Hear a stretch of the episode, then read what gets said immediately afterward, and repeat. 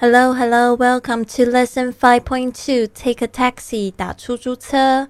我们今天要学习的是几句实用句子。来，跟我念一次。Number one, please send a taxi to the ABC company. Please send a taxi to the ABC company. 请送一台车到 ABC 公司。Please send a taxi to the ABC company. Number two. The taxi will be here. Sorry, the taxi will be there in 10 minutes. The taxi will be there in 10 minutes. 出租车呢，十分钟会到那里。The taxi will be there in 10 minutes. Number three, I need a taxi tomorrow morning. Please come to pick me up at Holiday Inn at 10. I need a taxi tomorrow morning. Please come to pick me up at Holiday Inn at ten. 明天早上呢，我需要出租车，请明天十点到 Holiday Inn 来接我。I need a taxi tomorrow morning. Please come to pick me up at Holiday Inn at ten. Number four. Did you call a taxi?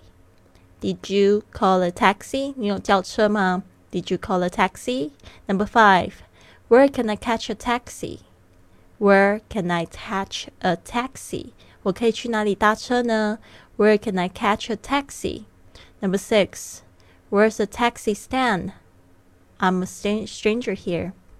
Where's the taxi stand? I'm a stranger here. 这边我再念一次啊。Where's the taxi stand?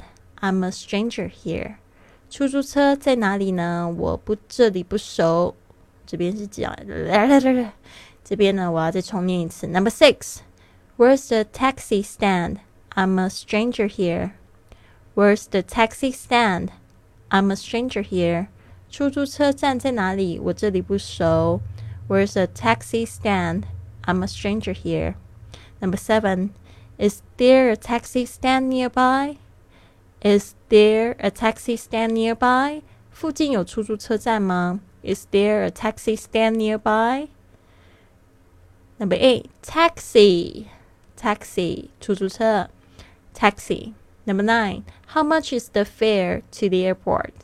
How much is the fare to the airport? 到机场要多少钱？How much is the fare to the airport? Number ten, it depends on the meter reading. It depends on the meter reading. 要看打表。It depends on the meter reading. 好的。那 有参加训练营的同学，别忘了要交交你的录音作业哦。